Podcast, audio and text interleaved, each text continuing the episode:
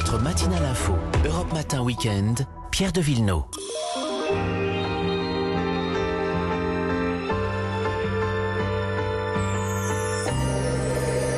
Vous avez l'habitude en ce samedi matin de partir en balade avec Olivier Pouls et Vanessa Saza. Bonjour. Bonjour à vous deux. Ce matin, donc direction le nord. On se pose sur les littorales de la côte d'Opale entre Calais et Boulogne-sur-Mer. C'est ultra sauvage, vous le C'est dites. ultra sauvage. euh, Au point que les Belges viennent justement, c'est tellement bétonné sur leur, leur côte qu'ils adorent venir sur ce site. Ce site des deux caps, vous le connaissez Oui. C'est le cap euh, Griné, le cap Blanc-Nez.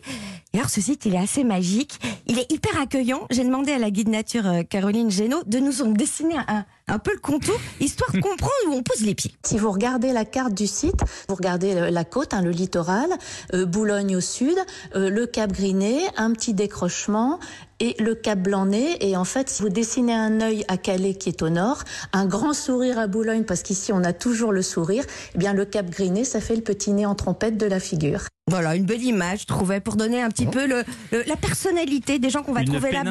Une péninsule, un cap, que dis-je. Euh, et voilà, donc nous aussi, on va en profiter. On va surtout en prendre plein les yeux, parce que évidemment, on, on aperçoit la Grande- la Grande-Bretagne. hein. Le cap Griné, c'est le, le, le, De loin point, le, de loin, mais c'est le point le plus près de l'Angleterre. On voit, on voit Tiens, avec des regarde, il y a jumelles. Roger là-bas. On voit les, les- fameuses Roger. falaises de Douvres, les garçons. Et puis, ils sont à couper le souffle, ces, ces panoramas. Il fallait sur le sentier des douaniers pour ça. Et il y a une douzaine de kilomètres entre les deux caps. Et en fait, ce qui est génial, c'est qu'on est entre terre et mer. Alors, fermez les yeux, Caroline, euh, elle va nous dépeindre le tableau. Quelle que soit la saison, quelle que soit la journée, ce sont les lumières. Euh, les lumières du ciel, les lumières dans la mer, les reflets, hein, les nuages qui jouent avec les ombres dans la mer. Ça, c'est vraiment formidable. Donc, nous sommes sur le littoral, mais on tourne la tête et de l'autre côté, c'est la campagne. Et donc là, on a les couleurs euh, dans les champs. Alors là aussi, quelle que soit la saison, il y a les champs de lin tout bleu, les champs de coquelicots, les champs de colza. Enfin, voilà. Et c'est vraiment entre mer et campagne. C'est ça la particularité du site. C'est ça qui, qui va vous émerveiller, mais j'en suis certaine. Hmm Ça vous donne envie ou pas, les garçons Oui, oui, mais entre, entre terre et mer, moi j'aime, je préfère dans l'assiette, moi. hein, entre terre et mer, généralement.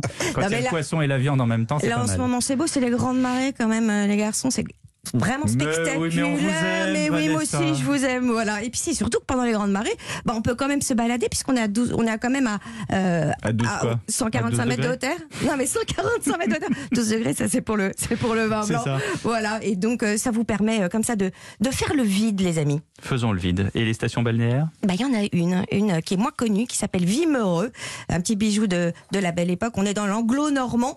Moi, je vous propose euh, de vous balader avec 7 BCBG. C'est des bénévoles charmants des balades d'idées de Vimereux. Et alors, eux, ils vous prennent par la main et ils vous emmènent entre autres dans une ruelle où il y a cinq très très belles maisons. Mais alors, toutes identiques, mais de cinq couleurs différentes.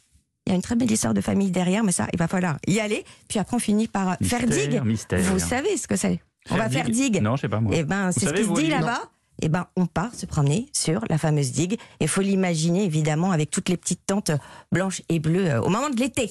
Et côté hébergement Bah, écoutez, à Vimereux, il y a l'Atlantique sur la digue. Il y a un très très bon chef, euh, d'ailleurs, euh, une étoile. Et puis dans la zone des Caps, le gîte de la Source. Moi, gîte de la Source que j'aime beaucoup. Il est ultra charmant, une vieille bâtisse. et l'incontournable Westminster, bien sûr. En tout cas, Mais merci. oui. Vanessa Za, euh, Olivier.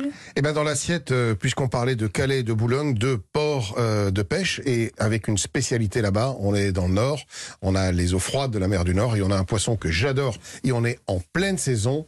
C'est pas le plus prestigieux de tous, mais franchement, il est délicieux. C'est le hareng. Ah, le hareng. Et le normalement, mais il y a plein de, plein de manières de faire le hareng. Et normalement, bah oui, euh, au mois de novembre, il y a la fête du hareng euh, à Calais, à Boulogne. Bon, cette année, c'est un peu plus compliqué. On- Ce sera peut-être pour l'année prochaine, mais en attendant, il est quand même pêché. Vous pouvez quand même l'acheter. Mm. Et puis, je vous rappelle qu'il y a une saison pour le poisson. Et en ce moment, le hareng, il est le meilleur parce qu'il est bien gras.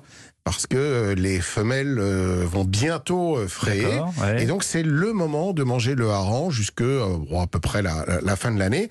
Et alors, pour le préparer, c'est extrêmement simple. Soit vous l'achetez frais, bien évidemment, et vous faites ben, vos roll mops vous-même, une petite marinade avec jus de citron, un petit peu d'échalote, de ciboulette, une petite pointe de vinaigre, Ah. de l'huile évidemment, euh, poivre, moutarde.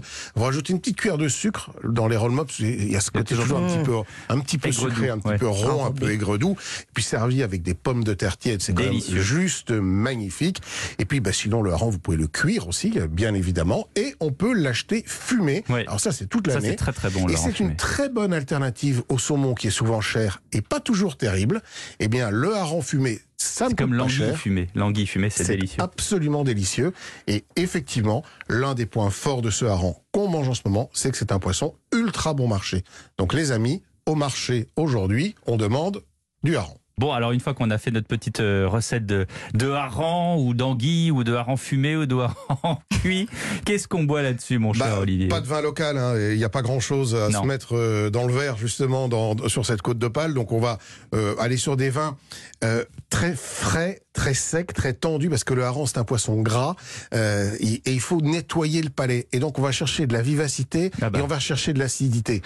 Deux trois possibilités, un bon muscadet.